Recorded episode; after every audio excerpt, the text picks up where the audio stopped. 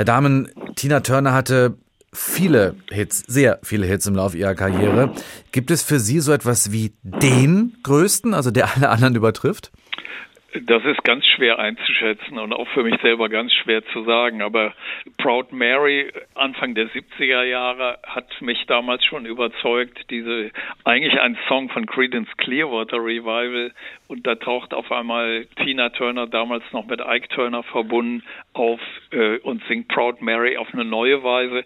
Aber dann natürlich der ganz große Erfolg des gesamten Albums äh, Private Dancer mit äh, What's Love Got to Do with It zum Beispiel, das ist so einer meiner Lieblingssongs, genauso wie Private Dancer selbst.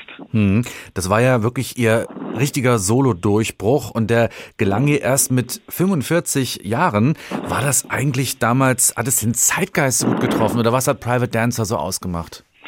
Ja, zum einen natürlich äh, Tina Turner mit ihrer Geschichte, mhm. die dann ja auch durch ihr Comeback bekannt wurde. Und äh, da haben, glaube ich, viele Menschen mitgefühlt. Und da ist eben auch vieles mitgeschwungen, was äh, ihr privates Leben anbetraf, aber gleichermaßen der ganz neuer Ansatz, weil sie eben nicht mehr als Soul-Stimme, sondern sie als Rock'n'Roll-Stimme und eben in Verbindung mit dem, was äh, dann in, vor allem ja in England produziert wurde, dieses Album mit äh, Musikern wie Martin Ware von Heaven 17 oder Rupert Hine aus demselben Stall. Und es entstand dann also eine Mischung aus Soul, Rock und neuer 80er Jahre klingender Popmusik mit elektronischer Basis.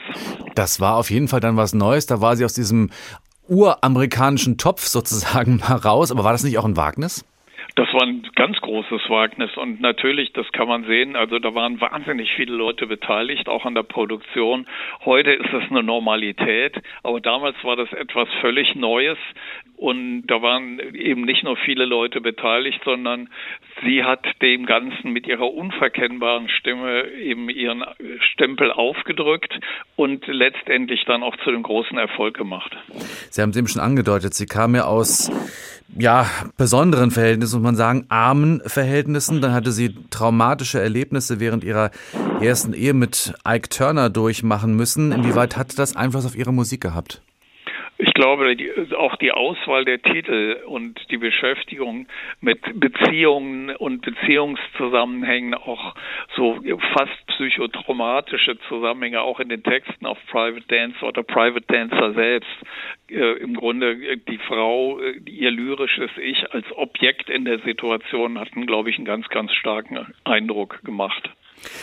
Ja, jetzt ist Tina Turner von uns gegangen. Was hinterlässt sie uns? Was wird von ihr bleiben? Außer den Hits natürlich.